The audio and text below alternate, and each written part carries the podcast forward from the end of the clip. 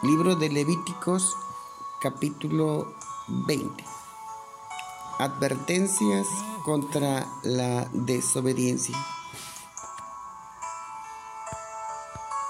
El Señor le dijo a Moisés, dile a los israelitas que el israelita o el inmigrante que viva en Israel, que ofrezca a uno de sus hijos a Moloch, será condenado a muerte. La gente del país lo matará a pedradas. Yo me pondré en contra de esa persona y la separaré de la comunidad por haber dado uno de sus hijos a Moloch, ya que así contaminó mi santuario y mostró falta de respeto a mi nombre sagrado. Pero si el pueblo pasa por alto lo que hizo esa persona, al dar uno de sus hijos a Moloch y no la matan, entonces yo me pondré en contra de esa persona y de su familia y lo separaré de la comunidad junto con todo aquel que lo siga en su adoración a Moloch. Si alguien consulta a espiritistas y a brujos se vuelve infiel a mí, entonces yo me pondré en su contra y los separaré de la comunidad. Ustedes deben santificarse y ser santos porque lo mando yo, el Señor su Dios. Deben obedecer mis leyes y ponerlas en práctica porque lo mando yo, el Señor que los santifica. Cualquiera que maldiga a su papá o mamá debe morir ha insultado a su papá y a su mamá y él mismo se ha buscado su propia muerte. Si un hombre comete adulterio con la mujer de su vecino, entonces tanto el hombre como la mujer serán condenados a muerte. Si un hombre tiene relaciones sexuales con la esposa de su papá, ha deshonrado a su papá. Y por eso, tanto el hombre como la mujer serán condenados a muerte. Ellos mismos se buscaron su propia muerte. Si un hombre tiene relaciones sexuales con su nuera, ambos deberán morir. Ellos han cometido incesto. Ellos mismos se buscaron su propia muerte. Si un hombre tiene relaciones sexuales con otro hombre, ambos han cometido un pecado abominable y serán condenados a muerte. Ellos mismos se buscaron su propia muerte. Si un hombre se casa con una mujer y con la mamá de ella, comete una perversión. La gente debe quemarlos vivos para que esta perversión no se presente entre ustedes. El hombre que tenga relaciones sexuales con un animal será condenado a muerte y se debe matar al animal. Si una mujer tiene relaciones sexuales con un animal, tanto la mujer como el animal deben morir.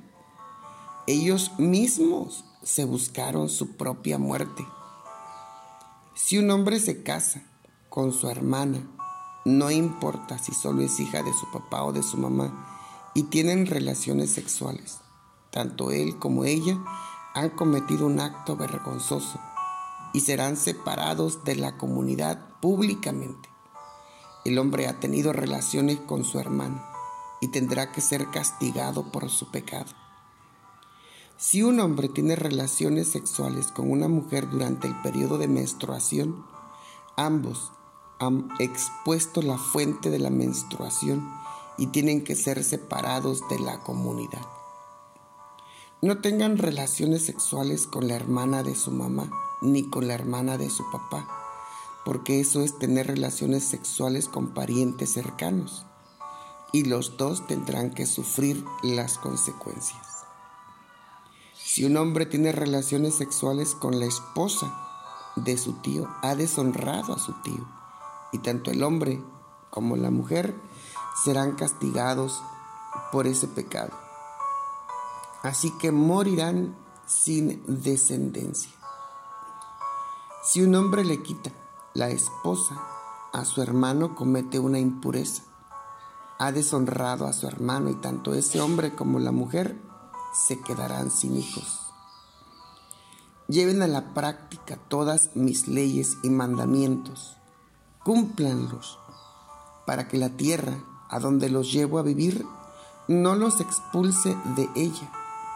No vivan conforme a las leyes de las naciones que estoy expulsando de esa tierra, porque ellos cometieron todos esos pecados y por eso yo les tuve odio.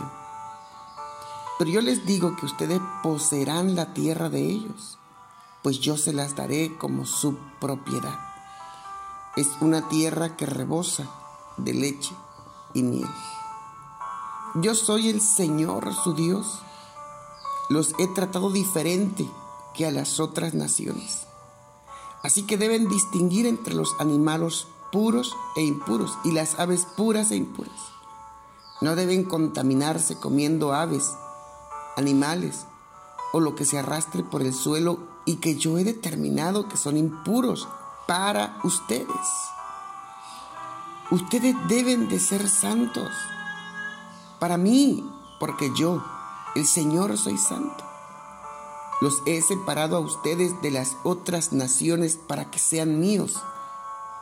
Será condenado a muerte todo hombre o mujer que sea espiritista o brujo el pueblo tiene que matarlos a pedradas. Ellos mismos se han buscado su propia muerte.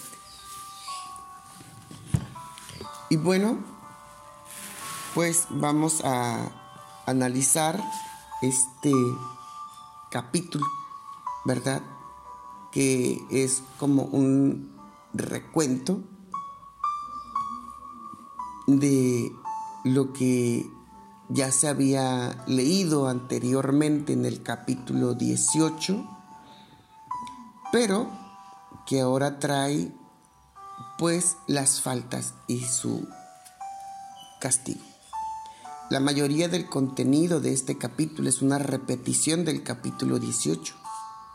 La diferencia es que aquí están vinculados los castigos específicos con los delitos por un lado, se nota un doble énfasis sobre los pecados que son en contra de Dios y la verdadera adoración a Él. Y por otro lado, los pecados que destruyen la autoridad e integridad de la familia. En este aspecto, podemos ver la influencia de las dos tablas de los diez mandamientos. Los pecados en contra de Dios y los pecados en contra del prójimo. En esta naturaleza fundamental de las ofensas, es decir, que son en contra de Dios y la familia, lo que también explica la naturaleza severa de los castigos. El pueblo de Israel como una sociedad fue fundada sobre la base del pacto con Dios y por, los, por lo mismo los delitos que amenazaban esa relación de pacto eran equivalentes a crímenes castigados en el nombre de la autoridad más alta en el Estado, es decir, Dios.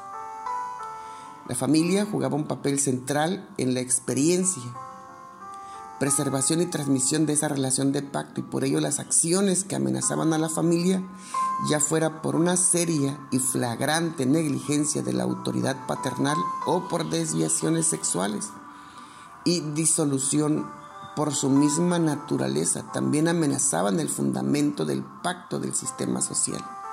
Por lo tanto, la aplicación de la pena de muerte para tales pecados no era asunto de venganza primitiva, sino una indicación de cuán seriamente debía Israel tomar el pacto. En el Nuevo Testamento el pacto ya no es el fundamento de una nación-estado, y por lo mismo la naturaleza del crimen y el razonamiento para los castigos ya no están sujetos a la legislación de Israel. Sin embargo, aunque el adulterio, el incesto y la deshonra de los padres ya no son delitos capitales en una sociedad secular, el Nuevo Testamento todavía los considera como males moralmente serios. El castigo de este capítulo se divide entre aquellos que la sociedad tenía que aplicar, o sea, una ejecución judicial, aquellos que eran dejados en las manos de Dios ser excluidos, lo que quizás significaba que se esperaba que Dios mismo interviniera en juicio en contra del ofensor, donde el delito, por su misma naturaleza, quizá nunca se ventilaría en el tribunal. Y el no tener hijos a causa de dos clases de incestos, si nos inclinamos a pensar que estos castigos eran inexplicablemente severos, debemos recordar el número limitado de delitos a los cuales se aplicaba. Es muy probable que los castigos fueran expresados en una forma severa y que los ofensores puedan haber recibido castigos menores. El hecho de que en caso del homicidio deliberado se estipulaba que no habría reducción de la pena de muerte o ninguna otra forma de castigo como la compensación monetaria, puede significar que en otros casos se haya permitido dicha conversión de penas. También vale la pena decir que en la mayoría de los otros aspectos la ley de Israel era decididamente humana al comparársele con la brutalidad de los castigos que se encuentran en los códigos legales de sociedades antiguas. Muy bien, pues hasta aquí, ¿verdad? Dos cosas muy importantes. Primero, el realce otra vez. Dios es santo y Él quiere que nosotros seamos santos. Él nos sacó de la sociedad en la que nosotros vivíamos para ya no dejarnos llevar por las costumbres y tradiciones de la familia, de la sociedad, de el liderazgo de partidos políticos, de el liderazgo de cuestiones religiosas, sino que ahora Dios, ¿verdad? Está sacando al pueblo de Israel y se está revelando a él como lo que él es, un Dios de justicia, de amor, de bondad, de misericordia un Dios que siempre está dispuesto a revelarse a su pueblo para decirle al pueblo que Él es nuestro creador. Él nos creó y no nosotros a nosotros mismos. Pueblo suyo somos y ovejas de su prado. Entonces es pues importante que Él que nos creó sepa para qué nos creó y que nuestra vida sea una vida con propósito.